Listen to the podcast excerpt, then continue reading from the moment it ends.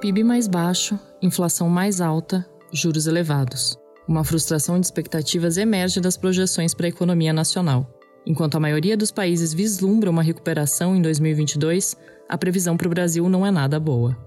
Eu sou Aline Pellegrini e este é o Durma com Essa, o podcast de notícias do Nexo.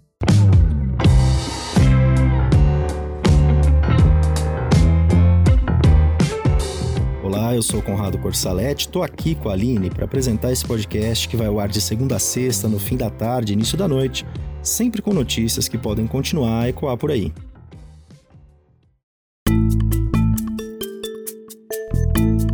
Quarta-feira, 15 de setembro de 2021, dia em que a Organização das Nações Unidas publicou projeções que apontam para uma desaceleração do crescimento da economia brasileira em ano eleitoral para 2021, o crescimento previsto é de 4,9%. Para 2022, de 1,8%. O resultado, se confirmado, vai fazer com que o Brasil tenha o pior desempenho entre as economias mais relevantes do mundo. Os dados são da Conferência da Organização das Nações Unidas para o Comércio e Desenvolvimento. Mas a ONU não está sozinha nesse pessimismo.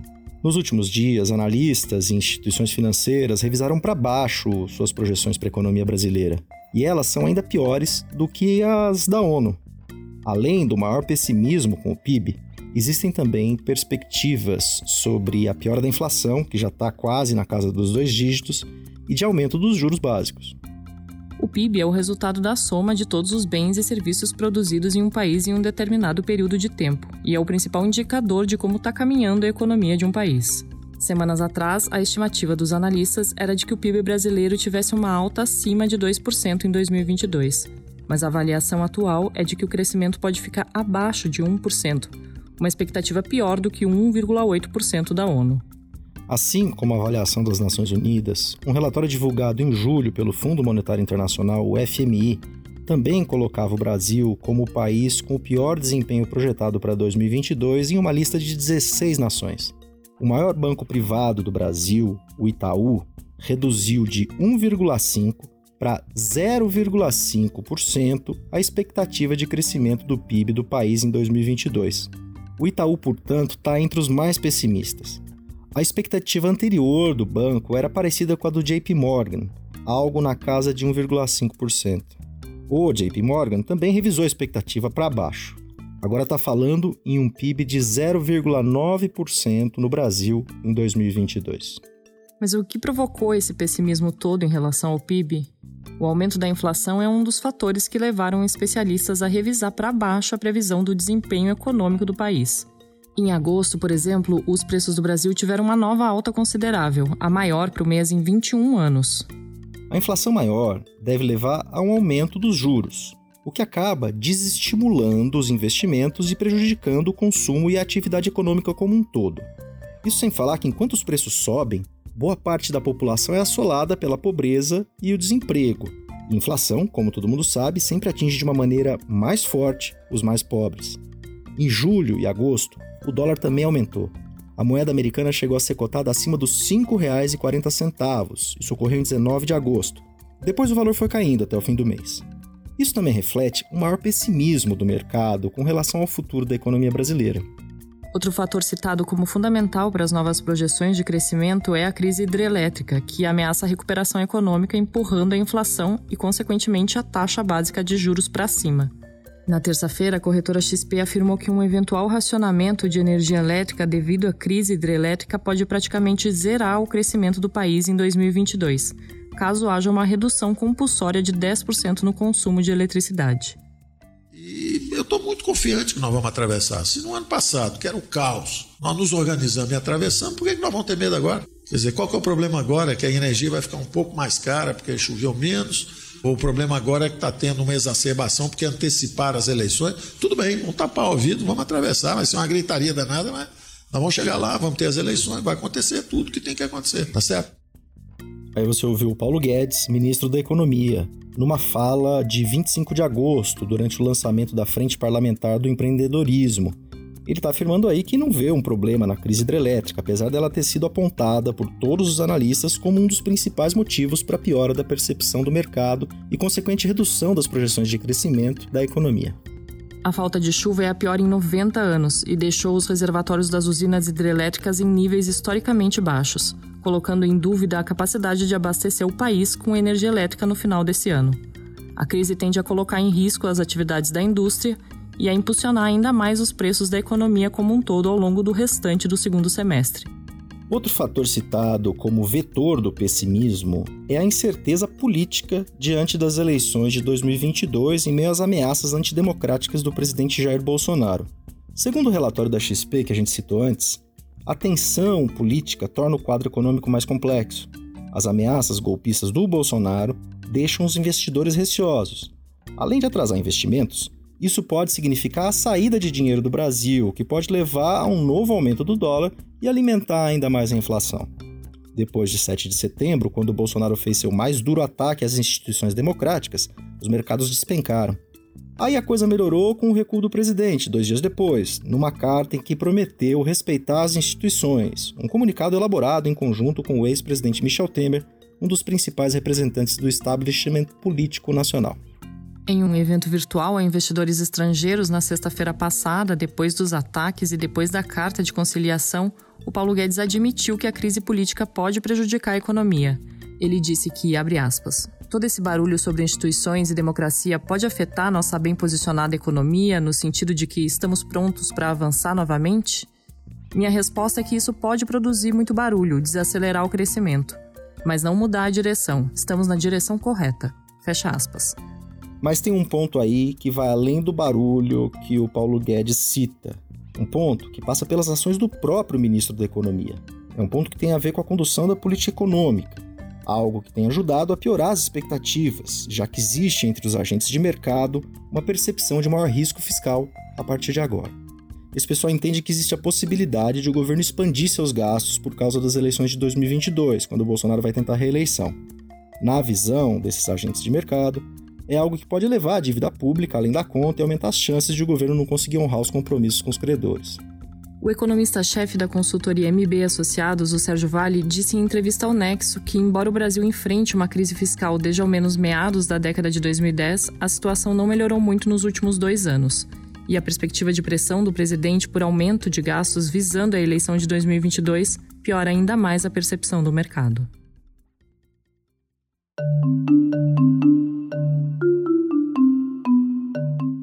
No primeiro ano do mandato de Bolsonaro, em 2019, a inflação ficou relativamente estável e em níveis baixos.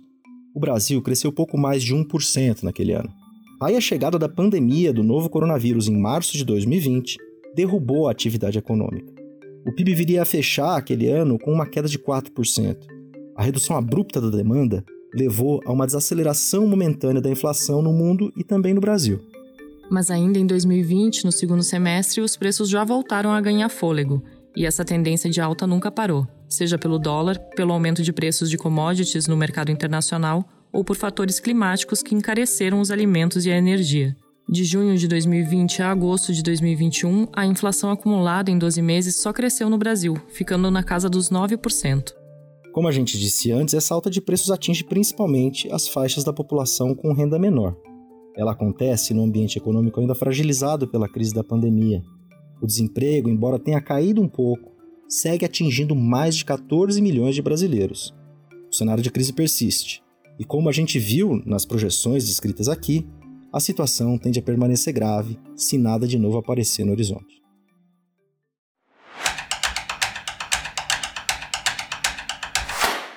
As portarias do governo que garantem a proteção das terras de pelo menos quatro povos indígenas isolados estão prestes a expirar. Enquanto isso, garimpeiros cercam essas regiões, impondo riscos a essas comunidades. A Mariana Vick está escrevendo sobre o tema. Mariana, o que está acontecendo com esses povos indígenas que vivem isolados? Hoje, a terra onde vive o povo Piripicura, no Mato Grosso, corre o risco de perder proteção da FUNAI, que é a Fundação Nacional do Índio. A portaria que garante a interdição dessa área e impede invasões deve expirar nesse sábado, dia 18. Até agora, não há perspectiva de que a FUNAI vá renovar essa proteção como sempre fez. Essa renovação costuma acontecer de três em três anos e a última foi em 2018. Organizações da sociedade civil estão alertando para a importância de garantir a proteção do povo piripicura por causa de ameaças de invasão às suas terras, como dos garimpeiros. Outras três terras de povos isolados no Amazonas, no Pará e em Roraima também podem perder proteção nos próximos meses caso a FUNAI não renove a interdição dessas áreas. A proteção da FUNAI é importante para os povos indígenas isolados porque é ela que garante que grupos de fora não se aproximem deles. E Mariana, quem são esses indígenas? Qual é o perigo que eles correm? Os povos indígenas isolados são esses que, por decisão voluntária, não têm qualquer tipo de relação com outros grupos fora de sua comunidade, sejam outros indígenas, sejam pessoas não indígenas. Os povos isolados são grupos relativamente recentes. Não há registro de que eles existiam no país antes da colonização, mas com o tempo algumas comunidades se afastaram como estratégia para se proteger de ataques e violência. Existem hoje pouco mais de 100 povos comprovadamente isolados no país, todos na região da Amazônia Legal. Outros grupos ainda estão em estudo, essa contagem não é simples e os números do governo federal e de outras organizações podem divergir. Caso a proteção sobre as terras desses povos caia, eles correm risco de sofrer invasões de quem está interessado nas suas áreas, como os garimpeiros. Infelizmente, o risco de invasão existe para muitas terras indígenas no Brasil, não só dos povos isolados. Mas o que há de preocupante nesses casos é que, por não terem contato com nenhum outro grupo há muito tempo, eles são muito mais vulneráveis. As doenças podem atingir esses grupos com mais força, por exemplo. Por serem pequenos, eles também podem deixar de existir caso sejam atingidos por uma onda de violência. O texto da Mariana você pode ler na quinta-feira em nexojornal.com.br.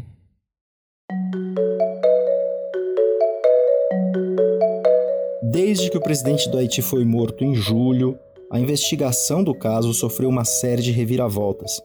Quem conta pra gente essa história é o repórter especial João Paulo Charlot. Olá, ouvinte. Olá, amigos do Durma com essa. O primeiro-ministro do Haiti, o Ariel Henry, demitiu ontem o procurador-geral do país, Bedford Claude. A decisão do primeiro-ministro foi tomada depois que ele foi acusado por esse procurador-geral de ter participado no assassinato do presidente Jovenel Moïse. Você deve se lembrar que o presidente do Haiti, o Jovenel Moïse, foi morto a tiros dentro da própria casa no dia 7 de julho.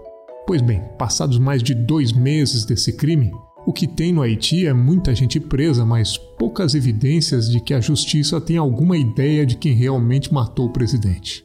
No primeiro momento, as suspeitas recaíram sobre o então primeiro-ministro, que se chamava Claude Joseph. Antes de ser assassinado, o presidente tinha dito que ia substituir o Claude Joseph. Então, muita gente pensou que ele, o primeiro-ministro, contrariado com essa decisão, tivesse mandado matar o presidente. Só que o primeiro-ministro que assumiu no lugar do Claude Joseph também está sendo acusado agora de ter matado o presidente. E é por isso que ele, o novo primeiro-ministro, o Ariel Henry, demitiu agora o procurador-geral que está acusando ele. Se a história toda parece um pouco confusa, é porque ela é confusa mesmo. Mas tem mais. A polícia haitiana também prendeu um pastor evangélico que tinha armas e munições em casa, além de um grupo de mercenários colombianos que antes faziam a segurança do presidente. O país vai ter eleições presidenciais e legislativas este ano e no ano que vem. À medida que o dia da eleição se aproxima, duas coisas aumentam no Haiti. A primeira é o número de candidatos, e a segunda é o número de supostos culpados por esse crime as investigações avançam pouco e de maneira muito confusa. Enquanto isso, crescem as suspeitas de que esse inquérito pode se transformar numa ferramenta a mais na disputa política entre grupos rivais.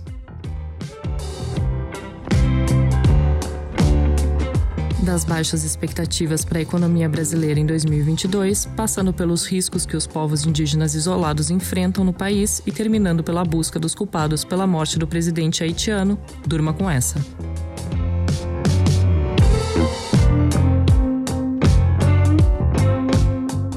Para você que ouviu o episódio de terça-feira do Durma sobre a relação do PSDB com o governo Bolsonaro, fica aqui uma correção. Num dos trechos, eu disse que as manifestações dos grupos de direita pelo impeachment aconteceram em 12 de outubro. Um erro, claro, afinal, ainda não inventaram a máquina do tempo. Elas ocorreram, na verdade, em 12 de setembro. O episódio também tinha um trecho em que o áudio de uma entrevista do governador João Dória não tocava em alguns aparelhos por questões técnicas de mixagem. A gente já corrigiu tudo nesse episódio, mas fica aqui o reparo.